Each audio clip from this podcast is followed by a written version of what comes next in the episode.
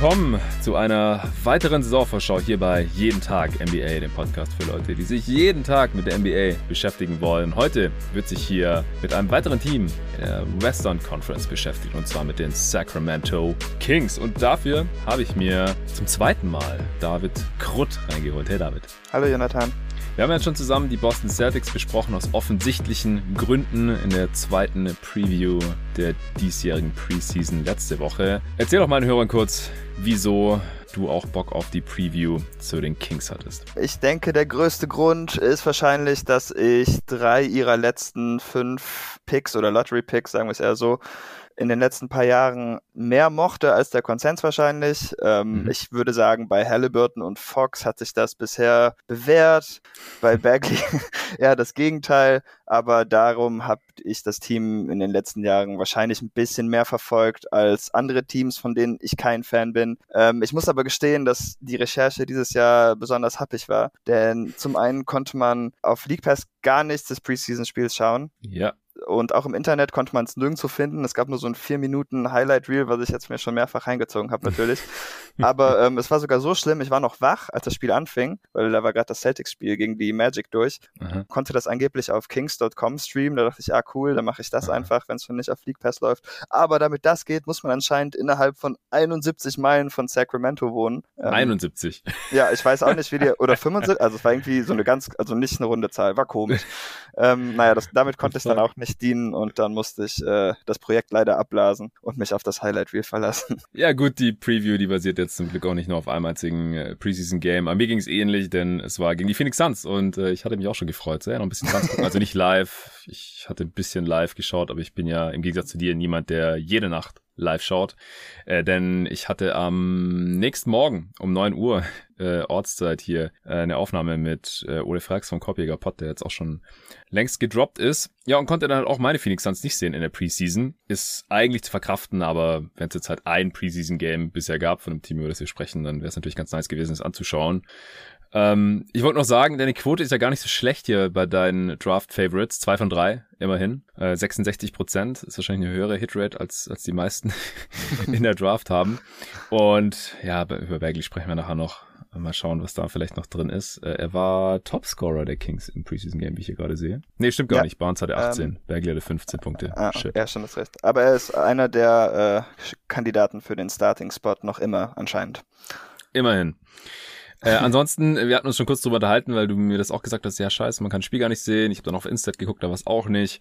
Und dann hast du noch gemeint, ja, auf The Athletic gab es in den letzten zwei Monaten noch keinen einzigen Artikel zu den Kings. Also die ja. sind so ein äh, bisschen undercovered aktuell. Ähm, auch bei den Kollegen von Dunked On zum Beispiel, die ja auch 30 Previews haben, von denen auch die allermeisten hinter der Paywall sind, aber ich bin da auch zahlender Kunde und äh, auch die Preview war noch nicht draußen. Also äh, wir mussten uns jetzt hier wirklich zu 100 Prozent unsere eigenen Gedanken machen und die Fantasie auch noch ein bisschen äh, walten lassen. Ich habe mir noch zwei, drei Artikel durchgelesen, Sacramento Bee und so.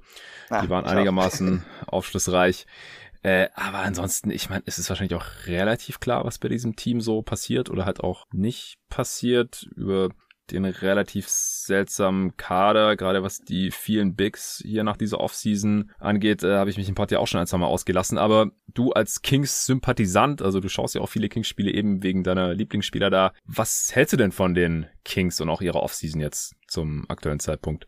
Ich muss sagen, dass ich ziemlich enttäuscht bin, denn sie haben meiner Meinung nach nicht wirklich die Schwächen behoben, die sie hatten. Ähm, der Davion Mitchell-Pick gefällt mir ein bisschen, inzwischen schon ein bisschen besser, einfach weil er natürlich aussieht nach einem Spieler, der NBA-Spieler sein kann und das vielleicht auch gut machen kann. Aber mhm. einfach von der Kaderkonstruktion haben sie jetzt ganz viele Guards und ganz viele Centers und das ist irgendwie nicht so, wie man sein Team in der modernen NBA aufbauen will. Und ja, diese Offseason haben sie halt auch nichts getan, um das zu beheben, sondern eher noch extremer in diese Richtung gegangen. Deshalb, er ist unfassbar, ja. Ja, keine Ahnung. Ich weiß nicht so ganz, wo ich mit dem Team stehe. Ich wollte eigentlich auch ein bisschen optimistisch sein in die Preview kommend, aber ähm, ich bin mir nicht sicher, ob es mir gelingt, wenn wir hier jetzt gleich durch sind. Ich bin gespannt. Sie haben Stand jetzt zwei NBA-Spieler, die man irgendwie als Wings bezeichnen könnte, mit Harrison ja. Barnes und Maurice Harkless, die aber halt eher auch Vierer sind mittlerweile. Also Barnes spielt auch die meisten Minuten auf der vier heutzutage und Maurice Harkless hat einfach auch keinen NBA-Wurf im Gepäck. Das kann man jetzt, glaube ich, mit Ende 20 auch langsamer abhaken. Und äh, sonst halt, ja, super viele Bigs und die ganzen Guards, die du gerade schon angesprochen hast, und dann noch so ein paar, ja, ehemalige Seconds, äh, Two-Way-Spieler, Jamal Ramsey, Robert Woodard, die vielleicht mal noch NBA-Wings werden können, Lewis King. Was denkst du denn, wer starten könnte? Das ist ja noch nicht so ganz sicher, wurde auch noch wild spekuliert. Also Fox ist klar, äh, Halliburton ist klar, denke ich, und auch Rashawn Holmes und Harrison Barnes sollten klar sein. Holmes wurde ja in der Offseason gehalten. Ich habe jetzt gar nicht gesagt, was im Kader so passiert ist, aber es ist halt auch einfach nicht so super viel passiert. Buddy Hield wurde doch nicht getradet. Harrison Barnes wurde auch immer noch nicht getradet. Beide waren in 100.000 Trade-Gerüchten und der Buddy Hield Trade, der war ja auch, wie Sky Kuzma neulich in dem Interview ausgedrückt hat, der dann für Hield unter anderem nach Sacramento gegangen wäre. Äh, that shit was done, hat er gesagt. Und dann war es auf einmal doch nicht done und er wurde gegen Westbrook nach Washington geschickt. Äh, also Hield immer noch da. Äh, Mitchell wurde gedraftet, haben wir auch schon drüber gesprochen hier im Pod. Und dann hat man für Tristan Thompson getradet, der von deinen Boston Celtics kommt. Man hat Terrence Davis gesigned, was ich im Vakuum auch einen ganz guten Deal finde. Aber es hat auch so ein eher shootender Guard. Dann hat man Alex Landy Biannual gegeben für zwei Jahre gleich, keine Ahnung wieso. Damian Jones Minimum Deal wurde garantiert, ein weiterer Big. Chimezi Metu hat einen garantierten Deal mittlerweile, der letztes Jahr noch Two-Way war. Ein weiterer Big. Man hat mit Nimias Kita oder Ketta, wie wurde jetzt eigentlich offiziell ausgesprochen? Ich habe schon beides gehört. Weißt du das? Äh, in meinem Kopf ist es auch Kita, aber sollte ich irgendwann mal prüfen. Ja, ich dachte auch mal Kita. Ich glaube, Torben hat den mal Kita in einem Pod hier gesagt und ich habe ah. jetzt aber auch schon Ketta gehört. Also auf Basketball Reference steht Nemiash Kaita. Kaita. Kaita. Kaita. Kaita. Kater. Vielleicht habe ich auch Kater gehört, nicht Kater. Ich glaube, Kater macht mehr Sinn. Kater. Okay. Der wurde mit dem Second Rounder noch gesigned. Also man, man hat unendlich viele Big Men im Endeffekt nach dieser Offseason hier. Ja, wo war ich? Holmes, Barnes, Fox, Halliburton ist klar. Der fünfte Starter ist noch nicht ganz klar. Du hast gerade gesagt, Bagley hat noch Chancen zu starten und ist auch jetzt in diesem Preseason-Spiel gegen die Phoenix Suns gestartet. Ansonsten der andere Kandidat ist wahrscheinlich bei die Hield, oder? Ja, dazu hatte Luke Walton sich auch schon geäußert. Es wird entweder dieser Lineup, den wir im ersten Preseason-Spiel gesehen haben, den du jetzt gerade genannt hast, und der andere wäre dann tatsächlich mit Hield statt Bagley. Das würde dann bedeuten, dass Barnes und Halliburton beide eine Position hochrutschen, obwohl ich mir vorstellen könnte, dass bei Hield und Halliburton äh, Hield wahrscheinlich eher den kräftigeren Spieler verteidigen ja. würde und Halliburton vielleicht eher den ja, längeren, keine Ahnung, wenn das der gleiche ist, dann Pech gehabt.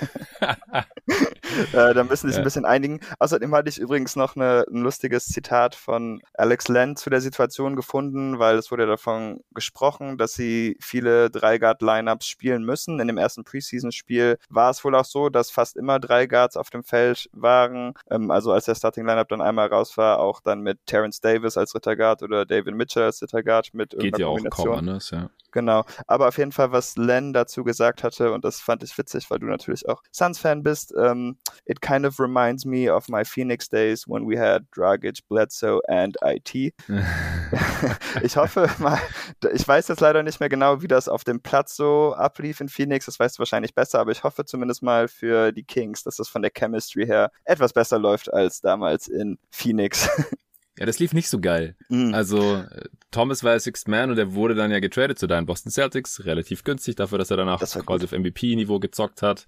Dragic wollte weg, weil er war im Contract hier. Und obwohl klar war, dass er weg wollte, haben sie dann immerhin noch, ich glaube, zwei Firsts von den Heat bekommen damals. Aber es hat halt auch wehgetan, weil Dragic einer meiner Lieblingsspieler war und dann war auf einmal nur noch Bledsoe da und das war dann sogar ein bisschen wenig. Also man hat sich im Prinzip mit zwei der drei dann innerhalb von wenigen Monaten verzockt.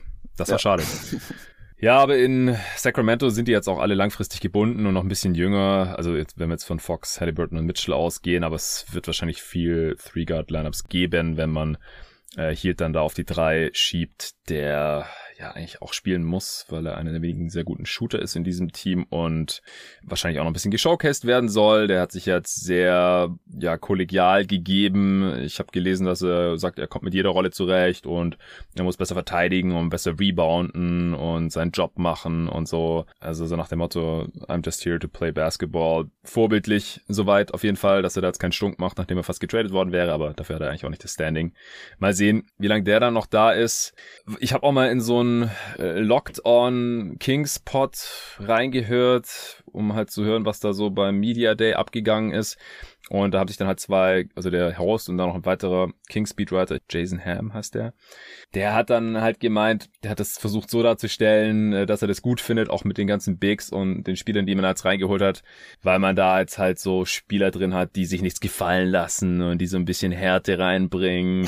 Alex Len und äh, mit Tristan Thompson, so ein Typ, der schon äh, mit, mit LeBron eine Championship geholt hat und das sind alles keine ja, Pushover-Guys und äh, ja, zur Not äh, hauen die dem Gegner dann auch mal in die Fresse, hat er dann so ungefähr gesagt. Zum Beispiel Terence Davis fand ich sehr unpassend den, den Kommentar für jemanden, der ja. äh, häusliche Gewaltanklage äh, hat, weil er seine Frau geschlagen hat, während das Kind dabei war oder Freundin. Also ging gar nicht aus meiner Sicht total idiotische Darstellung oder Schönredung der Situation, wie ich finde. Oder auch Jimmy Simetto, der hat ja auch in der Summer League jemanden geschlagen und wurde ja. dann da, ich glaube, äh, aus dem Spiel geschmissen. Erinnere ich mich irgendwie schemenhaft. Du bist der Summer League Experte.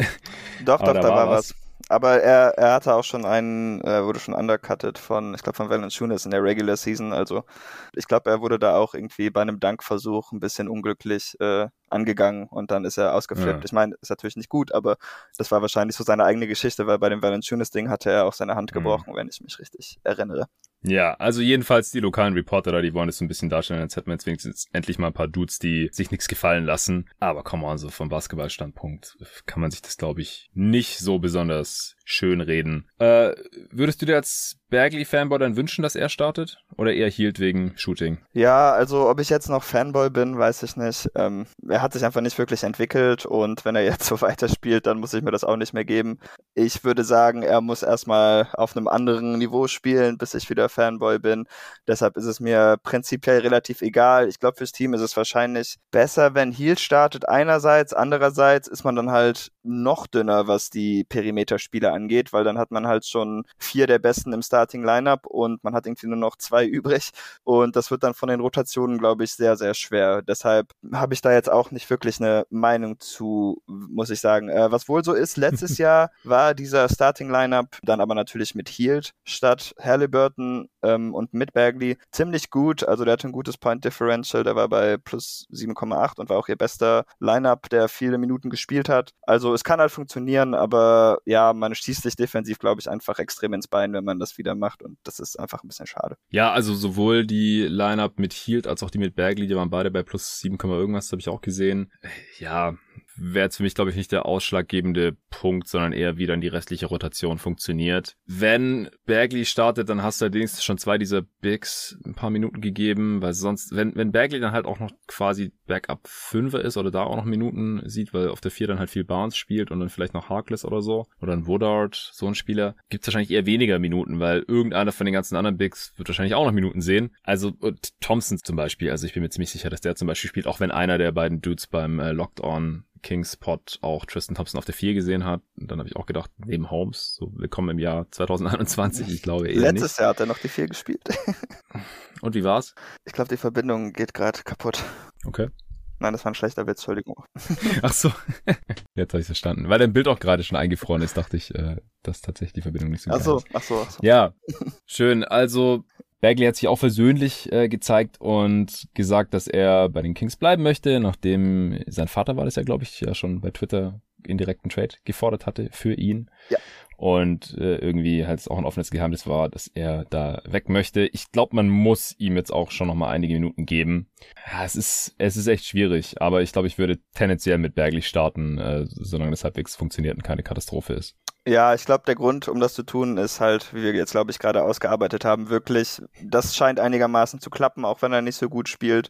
Und es macht einfach mehr Sinn für den Rest der Rotation, wenn man so anfängt. Exakt, gut zusammengefasst. Ja. Und das ist, haben wir jetzt auch schon gesehen im ersten Preseason-Spiel, was äh, nicht heißen muss, dass es auch in zwei Wochen noch so aussieht, aber ich denke, das ist schon mal so der erste Hint. Ja, also ich denke, der beste Lineup wird wahrscheinlich trotzdem sein, sobald sie small gehen und dann mit Fox und dann, ja, je nachdem, wie weit Davian Mitchell ist, entweder er oder Buddy Hield und dann Halliburton, Barnes und Holmes. Ich glaube schon, dass das ihr potentester Lineup sein sollte, hm. wenn es drauf ankommt. Also ich würde damit viel lieber closen als mit Bagley zum Beispiel, weil es einfach offensiv als auch defensiv wahrscheinlich mehr Flexibilität bietet. Ja.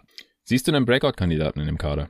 Ähm, ja, also meine Wahl wäre natürlich zum einen Halliburton. Er wird jetzt auch starten. Das heißt, ich gehe mal davon aus, dass er mehr Chancen kriegen wird, um Sachen zu tun, obwohl man sagen muss, dass er auch schon im letzten Jahr ziemlich viel gespielt hat, obwohl er von der Bank kam. Mhm. Ähm, er hat genau 30 Minuten pro Spiel abgerissen. Das heißt, minutentechnisch ist da jetzt vielleicht gar nicht mehr so viel drin. Aber ich vermute mal, dass sie ihm schon etwas mehr Verantwortung geben wollen. Und ähm, das sollte ihm helfen. Abgesehen davon habe ich nochmal über De'Aaron Fox nachgedacht. Auch weil ich fand, dass er bei unserem Top 30 ähm, Ranking vielleicht ein bisschen zu kurz kam. Ähm, dazu muss ich sagen, ich hatte ihn selber nicht drin, also ich bin auf jeden Fall mitschuldig. aber rückwirkend würde ich ihn wahrscheinlich äh, schon auf die 30 oder 29 schieben. Auf jeden Fall vor Clay Thompson, den ich noch mit reingenommen hatte. Habe ich dich da überzeugt? Ja, obwohl du natürlich überhaupt nicht positiv gegenüber De'Aaron warst. Ich fand das auch ein bisschen merkwürdig, Echt? muss ich sagen. Also ich fand, also okay, ich meine, das war der erste Pod, das ist jetzt schon was her, ne?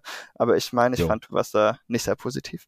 Ähm, und was ich aber auf jeden Fall merkwürdig fand, ist, dass dass äh, die Diskrepanz zwischen ihm und Ja Morant, weil ich finde schon, dass das recht ähnliche Spieler sind. Und obwohl ich Ja auch etwas mehr mag, konnte ich nicht ganz nachvollziehen, dass er irgendwie so zehn Spots zwischen waren. Und ich glaube, wenn das Team vielleicht mal ein bisschen besser performen kann, dann könnte er da auch noch mal ein paar Wellen schlagen. Ah, ich glaube, bei Fox haben wir einfach noch eine größere Sample Size oder schon eine größere Sample Size, dass sein Pull-Up-Wurf nicht so toll ist und deswegen kann man beim Morant einfach noch ein bisschen mehr Hoffnung haben, dass da noch was kommt. Und von Fox haben wir einfach noch keine so eine geile Playoff-Serie gesehen. Also das, da kann er nicht in erster Linie so super viel dafür. Aber ich bin halt auch nicht so überzeugt von den Stärken von Fox. Also er konnte es einfach noch nicht so wirklich zeigen für mich. Und Morant haben wir jetzt halt schon im Winning-Team gesehen. Das ist dann halt automatisch schon mal mehr wert. Und man kann sich da dann halt auch noch mehr vorstellen, jetzt auch für die kommende Saison und langfristig natürlich sowieso. Also ich weiß nicht, ob ich vielleicht zu negativ geklungen habe. Ich sehe den gar nicht so negativ, aber ich habe ihn halt auch nicht in meiner Top 30 drin gehabt. Aber ja, ich hätte ihn nee. vor Clay. Ja, nee, wie gesagt, ich hatte ihn auch nicht drin. Das heißt, ich bin halt auch auf jeden Fall mitschuld, dass die Diskrepanz so groß war. Was ich ganz lustig fand, das hatte ich heute noch gesehen. Aber das ist nicht sehr aussagekräftig, weil ihre Karrieren sind ja bisher ziemlich anders verlaufen. Aber sie haben quasi in jeder Statistik über ihre Karriere hinweg äh, bis auf eine Stelle Unterschied quasi genau die gleichen Stats. Also alle Quoten, Points per Game, Assists per Game. äh, das unterscheidet sich alles maximal mit einem Prozentpunkt oder halt einer Zahl Krass. von eins. Ja, also das äh, genau gleich viele Free Throw Attempts. Äh, also es war ganz lustig. Freiwurfquote auch? Äh, ja, da ist, ich habe es jetzt nicht vor mir, aber ich meine, da war Morant 4% besser, aber alles ja. andere ist wirklich fast identisch. Also ähm, das ist unglaublich, dass das über so viele Spiele hinweg so ähnlich ist. Ja, ja. Also wenn Morant sich jetzt halt auch nicht entscheidend weiterentwickelt, dann äh, denke ich mal, kann man die auch auf einem ähnlichen Niveau sehen. Ja. Und äh, ich finde halt auch, wie gesagt, Fox Freiwurfquote macht mir da so ein bisschen Sorgen. Letzte Saison 71,9 mhm. Prozent, was halt so den Shooting Touch angeht. Aber ja, ich, ich denke schon, dass er, wenn er ein besseres Team um sich herum hätte, das auch mal in die Playoffs hätte führen können. Einmal war es ja relativ knapp, ist jetzt aber auch schon ein paar Jahre her.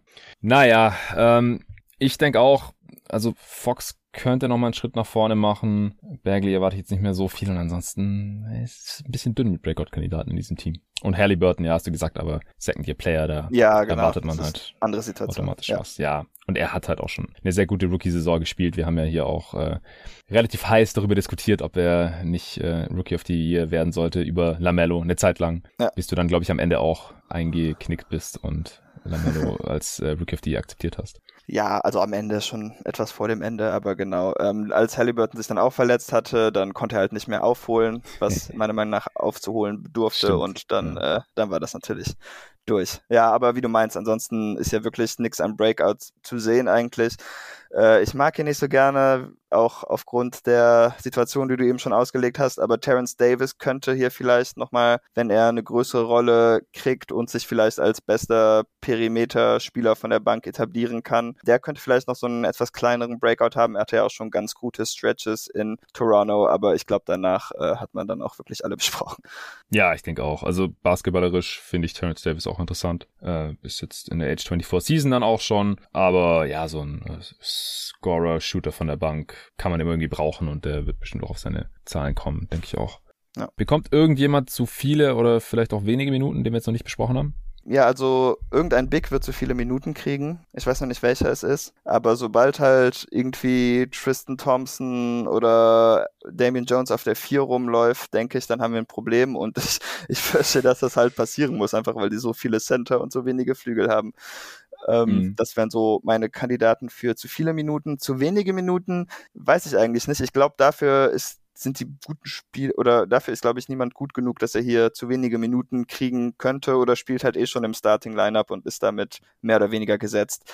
Der einzige, der mir vielleicht ein bisschen einfallen würde, aber da weiß ich nicht mal, ob er wirklich gut ist, ist Robert Woodard, den mochte ich sehr gerne. Hm. Der wäre halt auch vielleicht ein Perimeterverteidiger, den sie brauchen können bei ihrer alltime schlechten Defense, aber ähm, der ist halt offensiv noch so, dass ich auch nicht weiß, ob sie das verkraften können, insbesondere nicht, wenn sie halt mit so viel Big spielen, weil offensiv ist er halt auch im Moment eher ein Big als ein Flügel, weil er einfach keine Offense hat. Ja, ja.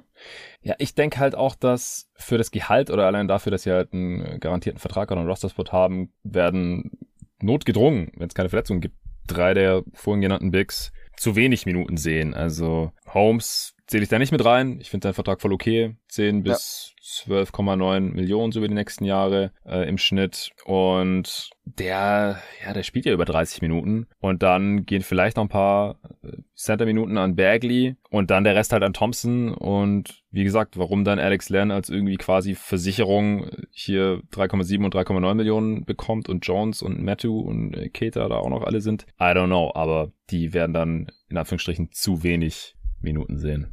Ja, ich denke, das reicht dann auch zum Spielermaterial, was den Spielstil angeht. Was erwartest du da irgendwas anderes von Coach Walton oder wie spielen die Kings so zusammengefasst aus deiner Sicht? Äh, ja, also ich finde Walton nicht so einen guten Coach erstmal. Also ich finde das alles nicht so strukturiert. Äh, sie hatten Halliburton letztes Jahr ganz gut in Szene gesetzt, aber ansonsten mag ich sie als Halfcourt-Team eigentlich überhaupt nicht. Ähm, sie werden halt wieder viel Transition spielen. Äh, De'Aaron Fox wurde auch von diesem GM-Survey von NBA.com als schnellster Spieler mit dem Ball in der Hand gewählt. Ähm, mhm. Das ist, glaube ich, auch nicht kontrovers. Überraschenderweise waren sie auch aber nur Elfter äh, in Transition von der Effizienz her. Da war ich ein bisschen enttäuscht. Da hätte ich mir jetzt etwas mehr erhofft. Ähm, ja, aber ansonsten habe ich jetzt eigentlich nicht so eine gute Idee, wie sie spielen würden. Ich denke mal, sie werden einfach viel Pick and Rolls laufen. Äh, Rashawn Holmes ist natürlich auch ein sehr guter Pick-and-Roll-Finisher mhm. und äh, versuchen den Court dann ein bisschen breit zu machen. Sie haben natürlich auch viele Guards, das sollte eine Stärke für sie sein. Und ich könnte mir vorstellen, dass ihr Shooting in diesem Jahr etwas besser wird. Aber das hängt, glaube ich, auch sehr viel davon ab, ähm, ob De'Aaron Fox sich noch entwickeln kann und wen sie auf der 4 spielen. Was der Shooting-Sache vielleicht ein bisschen wehtut, falls Hield auf die Bank geht, ist, dass Halliburton, obwohl er vom Prozent her jetzt nicht wirklich schlechter ist als Schütze, er hat einfach nicht das Volumen. Also ich glaube, er nimmt halb so viele Dreier auf 100 Possessions, dabei nimmt er schon viele. Aber Buddy Hield war letztes Jahr bei 14 Dreier auf 100 Possessions ja, oder so. Das war total abartig. Also da könnte man dann vielleicht schon ein bisschen verlieren, wenn man ihn auf die Bank schiebt, obwohl man ansonsten wahrscheinlich etwas besser geworden ist in der Hinsicht. Also Buddy ist einer der besten Volume-Shooter der Liga. Das darf man nicht vergessen oder unterschlagen. Ja, ich hatte das äh, gerade retweetet. Ich weiß nicht, ob du das gesehen hast, aber das nee. war so von den äh, besten äh, Highest Field Goal Percentage on Pull-Up Threes über ihre Karriere bei mindestens 800 Versuchen. Und Platz 1 ist natürlich Steph mit 40,9. Mhm. Platz 2 ist Kyrie mit 37,3. Und den dritten Platz teilen sich dann Buddy Hield und Jason Tatum an 37 Prozent. Ah. Also, deswegen äh, hast du es retweetet? also nur wegen Jason Tatum, aber das ja. mit Buddy Hield, das passt jetzt gut. Deshalb dachte ich, kann ich das kurz ins Gespräch einbringen. Ähm, ja. Obwohl der Typ viele Schwächen hat, als Shooter kann man ihm da jetzt wirklich nichts nehmen. Ist, worauf ich hinaus wollte. Ja, was ja Walton zum Beginn seines Coaching-Stints, ist er seit 2019 da. Ich habe übrigens vorhin auch einen Artikel gelesen äh, von Ben Gulliver. Da ging es halt um Coaching-Turnover in der Liga und das halt seit dem äh, Corona-Break im März 2020 19 Head Coaches ausgetauscht wurden. Oh. Und Luke Walton ist halt keiner davon, obwohl er halt immer wieder im Gespräch war, aber er hat halt auch einen relativ langen Vertrag, der geht jetzt noch zwei Saisons. Aber dass jetzt gerade Luke Walton wahrscheinlich der einzige Coach ist, der so auf einem Hot Seat schon sitzt. Sonst halt niemand, weil die halt alle erst seit kurzem da sind oder weil es einen Grund gibt, dass sie noch nicht gefeuert wurden in den letzten anderthalb Jahren. Also das ist in der NBA ja sowieso äh, so ein Ding, dass es relativ viele oder oft Coachingwechsel gibt und jetzt sind halt auch noch so ein paar der alteingesessenen Coaches oder die jetzt echt schon länger da waren, aber man es jetzt nicht so erwartet hat, gegangen worden. Aber Walton hat sich im Sattel gehalten bisher. Am Anfang wurde mir so ein bisschen vorgeworfen, dass auch die ähm, Pace nicht so hoch ist. Ich habe jetzt vorhin nochmal geschaut, die Pace in der Offense ist tatsächlich schon die acht schnellste gewesen. Ja. Vielleicht geht da noch mal bisschen mehr, aber äh, so viel Luft nach oben ist da glaube ich auch nicht mehr. Und ja, ansonsten bist du, glaube ich, auch durch dieses Spielermaterial schon relativ stark eingeschränkt. Ja, ich verspreche auch, dass ich glaube, jeder Tristan Thompson Post-Up, der wird einen ganzen Platz auf der Rangliste, was Pace angeht, kosten, weil der schlendert immer über, übers ganze Feld, bevor der Hookshot dann endlich hochgeht. Oh Mann. Gibt es noch Stärken und Schwächen bei diesem Team, die wir jetzt noch nicht besprochen haben? Ja, also zwei Sachen, die letztes Jahr Schwächen waren, wo ich mich frage, ob sie sie jetzt vielleicht verbessern können, weil sie so viele Bigs dazu haben, auch wenn ich mir nicht sicher bin, dass die Bigs diese Probleme adressieren. Ist zum einen Rebounding, ähm, da wird Thompson auf jeden Fall helfen, wenn er Minuten kriegt. Und das andere ist halt Rim Protection, da waren sie letztes Jahr auch sehr schlecht. Ich fürchte aber, dass diese beiden Schwächen halt auch ein bisschen ein Rashawn Holmes-Symptom sind, denn nicht, dass ich jetzt denke, dass er ein schlechter Center ist, aber ich hatte jetzt nie so den Eindruck, dass Box-Outs und den Korb beschützen mm. zu seinen Stärken gehören. Und wenn er halt so viele Minuten spielt und dann halt auch viele neben Marvin Bagley, dann wird das wahrscheinlich schwer, das auszubügeln. Ähm, ich könnte mir aber vorstellen, wenn sie jetzt vielleicht irgendwie ja die Rotation ein bisschen anpassen, dass sie zumindest mal das Rebounding-Problem beheben können. Das ist jetzt nicht etwas, worauf ich oft rumpoche, aber sie waren halt letztes Jahr wirklich, wirklich schlecht darin, haben richtig viele Offensive Rebounds aufgegeben und ich denke, ähm, dass sie da noch besser werden können und dass sie das vielleicht ein bisschen adressiert haben könnten.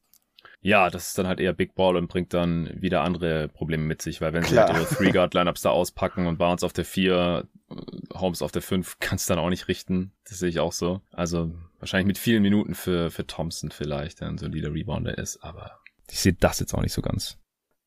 Ja, und ansonsten äh, ist halt genau das Problem, die Schwächen, die sie letztes Jahr hatten und die wir, glaube ich, auch alle schon besprochen haben. Defense, keine Flügelspiele, nicht so tolles Coaching, die retten sie wahrscheinlich alles mit rüber in diese kommende Saison. Zumindest wüsste ich halt nicht, wie sie diese großen Sachen jetzt irgendwie behoben hätten, außer Davion Mitchell liefert jetzt die geilste Guard-Defense-Saison aller Zeiten ab. Von der Bank dann halt, ja. Ja, das auch noch. oh Mann, ey, wir, wir sind echt negativ gerade, merke ich in diesem Pod. Es tut mir echt leid, aber ich finde ja. diesen Kader halt einfach so unsexy. Es tut mir echt leid und Coaching auch noch. Also ich mag, wie gesagt, ich mag Fox schon und auch Halliburton fand ich beeindruckend. Aber ja, ich, finde es echt das schwierigste Team, glaube ich, das ich in der Preview drin habe. Mhm. Äh, dann lass uns noch mal zum Best Case kommen. Jetzt sind wir mal richtig schön optimistisch.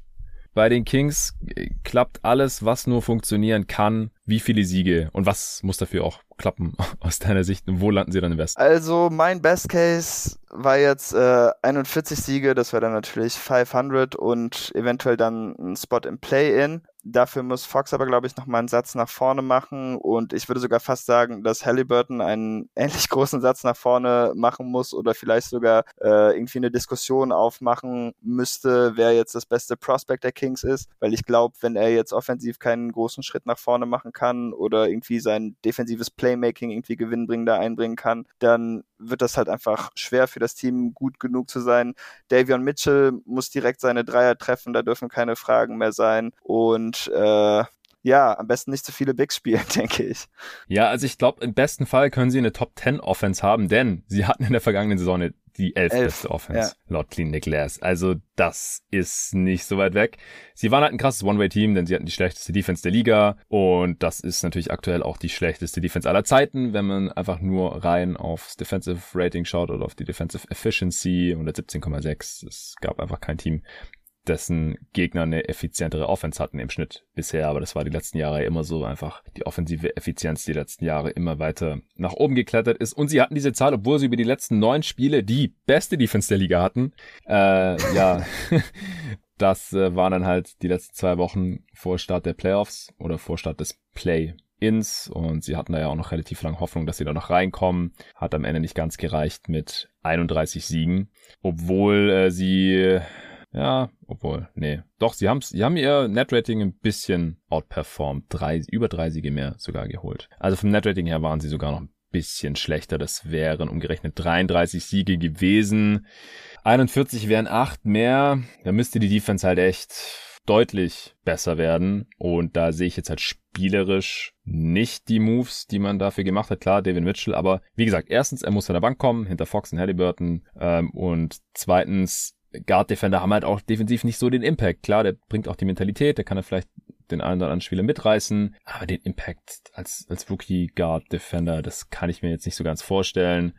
Deswegen, ja, wenn man eine Top 10 Offense hat und Platz 25 in der Defense ist oder sowas, vielleicht Platz 23 irgendwie, dann kann man schon eine ausgeglichene Bilanz haben. Ja, das schon.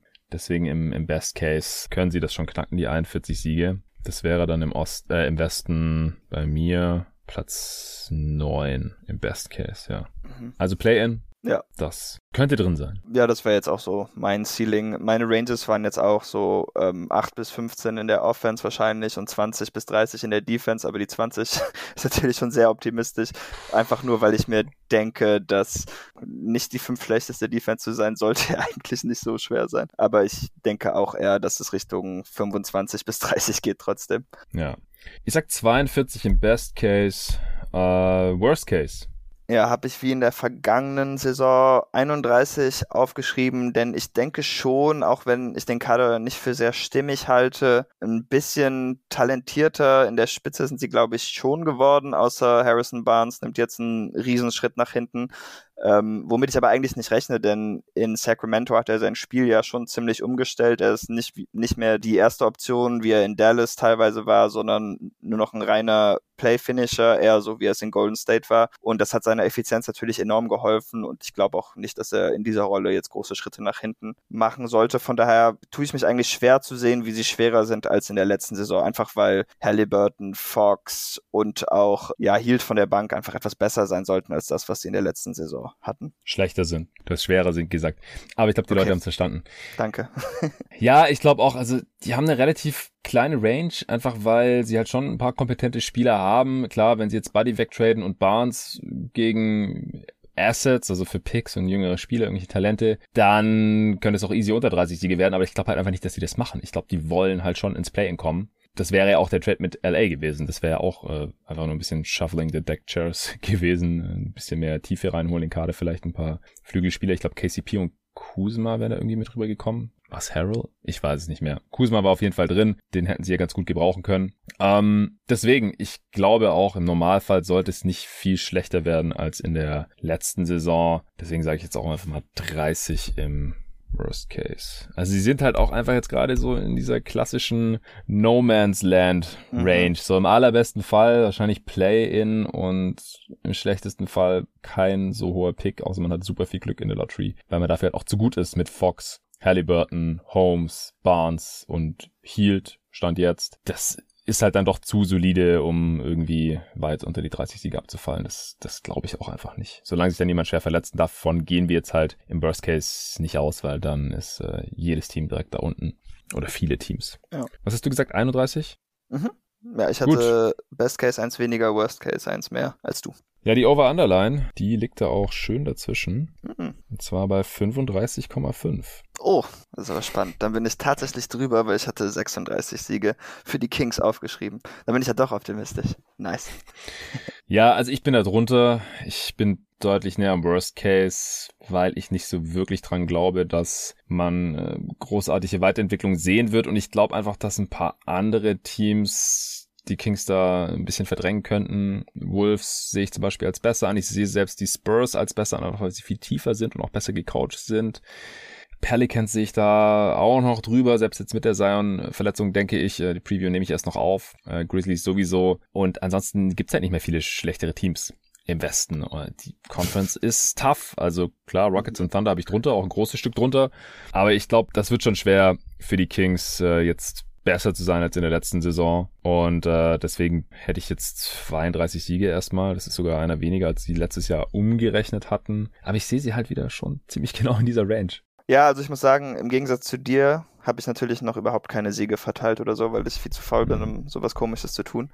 ähm, aber das klingt schon alles sehr schlüssig. Also alle Teams, die du da genannt hast, würde ich tendenziell wahrscheinlich auch über den Kings sehen. Und wenn das so ist, dann äh, geht meine Rechnung nicht auf. Aber ich habe mich trotzdem gefreut, dass ich jetzt anscheinend optimistisch bin und dabei würde ich es gerne halten. Also was war deine Zahl? 36, also ein genau, halber Sieg aber ganz mehr. knapp, okay. Ja. Ja, ja. Okay, ja, dann sehen wir das ein bisschen unterschiedlich, aber wenn du deine Siege verteilen würdest, dann äh, hättest du es vielleicht auch so. Ja, hast du jetzt noch irgendeinen interessanten Aspekt zu den Kings, den wir noch gar nicht besprochen haben? Ja, eigentlich wollte ich da dieses De'Aaron Jar-Thema aufmachen, aber das habe ich, weil ich so schlau bin, schon vor mehreren schon Minuten vorgegriffen. Deshalb habe ich jetzt nichts mehr. Nee, also. Ja, das ist auch vollkommen in Ordnung, glaube ich. okay. Oder wolltest du jetzt gerade noch spontan? Äh, ja, ich wollte gerade einfach kurz für Awards überlegen. Ich weiß nicht, meinst du, Buddy Hield könnte ein Six Man of the Year gewinnen, wenn er von der Bank kommt? Wenn er jetzt einfach die ganze Zeit drauf ballert. Aber ich glaube, das ist irgendwie einfach trotzdem irgendwie zu flawed als Spieler, dass er das kriegt, obwohl ich das wahrscheinlich von Jordan Clarkson vor der vergangenen Saison auch gesagt hätte. Davian Mitchell, All-Rookie-Team ist, glaube ich, einigermaßen safe.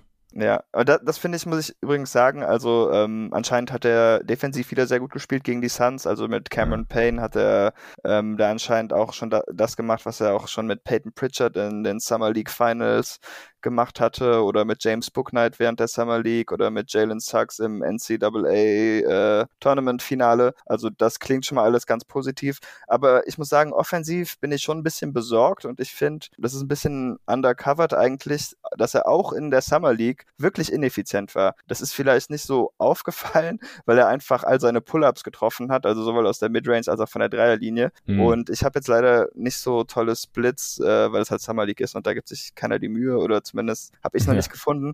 Aber er hatte einen True Shooting Percentage von 49 Prozent für die Summer League. Das heißt, ich vermute uh. mal, am Korb ist da einiges schiefgegangen. Ähm, in diesem drei Minuten Highlight Reel, was ich schon angesprochen hatte, was ich mehrfach geschaut habe, sieht man auch nur Pull-ups von ihm. Äh, jetzt weiß ich natürlich nicht genau, was er daneben gemacht hat. Ähm, ja, die ist ja schon immer schlecht auch. Also das ja, war eben, ja auch schon im College. Ich, wie war die ja. in der Summer League? Hast du die? Äh, in der Summer League, äh, ich habe gerade alle Spiele einzeln vor mir. Ah. In Siegen, Away Games. Na gut, ist egal. Also in Home Games war es 25, in Away Games war es 33. Das heißt, wir sind dann irgendwie bei, bei 30 oder bei 28. Dreierquote. Äh, nee, Freiwurf war ich jetzt. Nee, er hat keine Freiwürfe getroffen in der Summer League. Wirklich ganz schlecht. 30% Freiwurfquote reden wir hier. Ja, okay, warte. Äh, ich hab's jetzt. Für Three-Point Percentage in der Summer League hatte er 47% bei 3,4 Versuchen pro Spiel. Freiwurfquote 28,6% bei 1,4. Das heißt, er zieht keine Freiwürfe und irgendwie fehlt ihm da das Selbstbewusstsein. Äh, Im Spielverlauf scheint er seine Würfe zu treffen, aber er wird auf jeden Fall keine leichten Punkte kriegen, zumindest vorläufig nicht. Und ähm, da bin ich mal gespannt, wie sich das entwickelt. Er hat natürlich den Vorteil, dass er mit einigen guten Playmakern jetzt spielt, ähm, je nachdem, wie die Rotation verläuft. Aber ja, also jetzt so, äh, wie viele tun, okay, der Pick war super und hat alle Fragen beantwortet. Das ist jetzt wirklich nicht der Fall. Hm ich wollte jetzt nicht wieder Spaßbremse sein. Das sind wahrscheinlich zwei von sieben Freiwürfen, also super small sample size. Das, ja, das kann sein. Das kann sein. Nicht überbewerten. Er hat ja am College so um die 60 Prozent geschossen. Aber ja, ich, ich bin ja ein bisschen skeptischer, was ihn angeht als Prospect. Ich dachte halt, er kommt jetzt rein, hat schon diesen Hype ein bisschen aus der Summer League. Er wird wahrscheinlich viel spielen und äh, wenn er dann da halt ganz gut aussieht, dann schafft er es wahrscheinlich in eins der All-Rookie-Teams. Aber ansonsten sehe ich jetzt ja. auch nicht die großartigen Awards, die die Spiele ja bekommen könnten, wenn Fox individuell ganz toll aussieht und die Kings halt eher auf Kurs zu 40 Siegen sind zum All-Star Break, dann könnte ich mir vorstellen, dass er irgendwie reinkommt, aber die Konkurrenz ist halt auch riesig in der Western Conference. Da müssten sich dann wahrscheinlich ein paar andere Guards irgendwie verletzen oder ein absolutes Down hier haben, dass er da reinrutschen kann. Ja, rechne ich eigentlich auch nicht mit, obwohl er letztes Jahr irgendwie schon zwei, wenn ich mich richtig entsinne, Player of the Week Awards hatte. Das heißt, vielleicht hm. reicht es ja dieses Jahr für einen Player of the Month oder so. Ähm, aber die waren auch beide nach der All-Star Break, wenn ich mich nicht täusche. Okay. Ja, ganz schnell noch. Bestes Asset ist einfach Darren Fox, denke ich. Ah, also ich würde auch ja sagen, aber ich finde, man hört schon ein paar Zungen, die Tyrese Halliburton sagen. Aber da würde ich nicht mal mitgehen. Das kommt, glaube ich, auch eher so aus der Ringer-Fraktion ja. des Basketball-Internets. Ja gut, er ist halt auch auf dem Rookie-Deal. Das ist halt deutlich günstiger ja. natürlich. Und ja. dann erstmal Restricted Free Agent, äh, Team Controlled für die nächsten Jahre. Äh, Fox hat dafür natürlich schon seine Max Rookie Extension bekommen und verdient äh, zwischen 28 und knapp 35 Millionen Nee, Quatsch. 37 Millionen sogar bis 2026. Schlechtester Vertrag. Welcher Big hat den längsten? Außer Holmes. Weil das wäre meine Antwort. Ich hab's vor mir. Len hat zwei Jahre. Ja, okay, aber es war nur bei ein Jahr, ne? Hm. Ja, Thompson ist expiring mit knapp 10 Millionen und Jones äh, Minimumvertrag auslaufend. Matthew dann ungarantiert und so. Also die verdienen ja alle nicht besonders viel, nur äh, Len halt mit den zwei garantierten Jahren, verstehe ich nicht ganz. Und äh, Holmes ist ein guter Vertrag. Äh, Hield hätte ich sonst noch in den Raum geworfen, weil der verdient halt 23 Millionen dieses Jahr, aber ist immerhin halt ein absteigender Deal, dann 21, 19, die folgenden zwei Jahre. Und wie gesagt, er ist einer der besten Shooter. Ich glaube, in einem anderen Team könnte er auch dann noch wertvoller sein. Bei den Lakers zum Beispiel hätte ich mir den sehr gut vorstellen können, neben AD und LeBron, dass er das dann annähernd wert sein kann in einem Winning-Team. Ja, aber ja, dann ist, also, du hast recht, die Bigs verdienen zu wenig. Wahrscheinlich müsste er es trotzdem sein, einfach weil er ja auch immer so ein bisschen auf und ab ist. Bagley ist seine 11 Millionen auch nicht wert. Nee, aber das ist ja auch um nach diesem Jahr. Ja. Ja, ich bin sehr gespannt, was wir da noch sehen von Bagley, dem ehemaligen Second Pick der Draft 2018. Der wird dann Restricted Free Agent. Okay, Mann, ich glaube, das reicht dann jetzt auch zu den Sacramento Kings. Äh, sorry, Kings-Fans, wir wollten jetzt echt nicht gemein sein oder so, aber ich glaube, uns fällt's beiden. Und du bist ja dem Team durchaus wohlwollend gesinnt und ich bin da total neutral. Also ich würde auch Fox äh, und Halliburton und auch Rashawn Holmes, äh, ehemaliger Phoenix Suns-Spieler, ich mag den total, äh, mal gerne in einem guten Team spielen sehen, aber ich kann da ehrlich gesagt nicht so ganz dran glauben. Leider in Sacramento in der kommenden Saison. Tough. That's tough. Dann vielen Dank fürs Zuhören. Vielen Dank dir, David, dass du dir hier heute die Zeit genommen hast. Allen danke fürs Supporten und bis zur nächsten Preview. Bis dann.